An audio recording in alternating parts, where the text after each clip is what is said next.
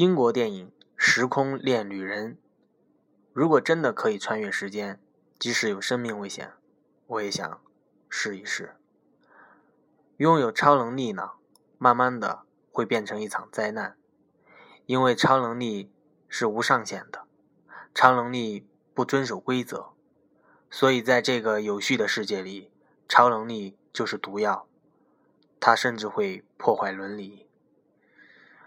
如果你想知道超能力是何种的毒药，请看这部《时空恋旅人》。